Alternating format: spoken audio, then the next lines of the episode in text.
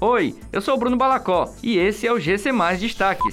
Inscrições para concurso da UFC começam em 5 de novembro com 81 vagas de nível médio, técnico e superior.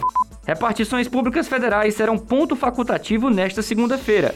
Pensão por morte e auxílio maternidade serão feitos em cartórios a partir do dia 15 de outubro.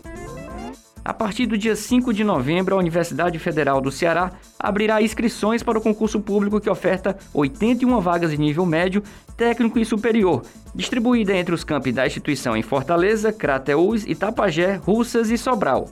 O processo seletivo será realizado pelo site da universidade até 28 de novembro.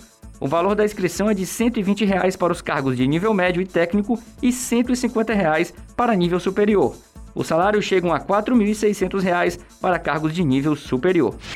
O governo decretou ponto facultativo nesta segunda-feira, véspera do feriado de Nossa Senhora Aparecida, padroeira do Brasil, nos órgãos e entidades no âmbito da administração pública federal. Na prática, isso significa que não haverá expediente nos órgãos e entidades do governo federal e nem em repartições públicas estaduais e municipais dos estados e cidades onde o ponto facultativo também está decretado. No entanto, em todos os casos, os serviços considerados essenciais devem ser garantidos.